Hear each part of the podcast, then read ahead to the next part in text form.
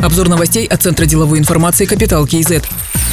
С 2020 года в Казахстане отменяется обязательное страхование посевов. Это будет добровольным делом аграриев. По словам вице-министра сельского хозяйства Рустема Курманова, в регионах будут разные нормативы и проценты возмещения. Сейчас по обязательному страхованию тариф в среднем составляет от 80 до 120 тенге за гектар. При полной гибели посевов, например, в Северном Казахстане можно будет получить максимум 3400 тенге за гектар, а расходы на посев составляют минимум 20 тысяч тенге. Со следующего года ситуация изменится, заверил вице-министр. В добровольном страховании будет рыночный тариф. В северных регионах это 1200-1500 тенге за гектар. И в случае полной гибели посевов можно получить до 30 тысяч за гектар.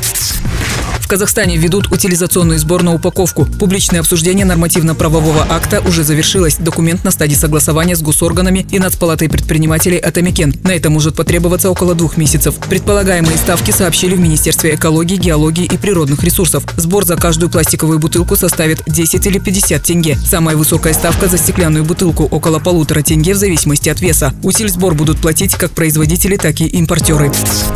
Казахстанский фонд гарантирования депозитов объявил максимальные рекомендуемые ставки на декабрь. Рост особенно заметный по сберегательным вкладам от одного года. В зависимости от срока банки смогут принимать сберегательные вклады с пополнением по ставке до 12,9%, а вклады без пополнения по ставке до 14,6%. Самые популярные среди срочных депозитов на один год и более с пополнением. По ним рекомендуемая ставка незначительно вырастет и составит 10,9%. Максимальные ставки по несрочным вкладам в декабре не изменятся и составят 9 9,8%. В Актюбинской области начали второй этап строительства крупного тепличного комплекса. Всего в проекте три этапа. На первом построено 5 гектаров теплицы и технические помещения. На втором этапе, это 2019-2020 годы, построят еще 5 гектаров. На третьем планируется возвести теплицу на 10 гектарах. Это так называемый тепличный комплекс пятого поколения, предназначенный для круглогодичного производства культур на гидропонной основе. Планируется ежегодно получать 12 тысяч тонн овощей для продажи на внутреннем рынке и для экспорта. Первая очередь была реализована в 2018 году. Инвестиции превысили 7 миллиардов тенге. Собрано свыше 2000 тонн овощей. До конца марта 2020 года завершится второй этап.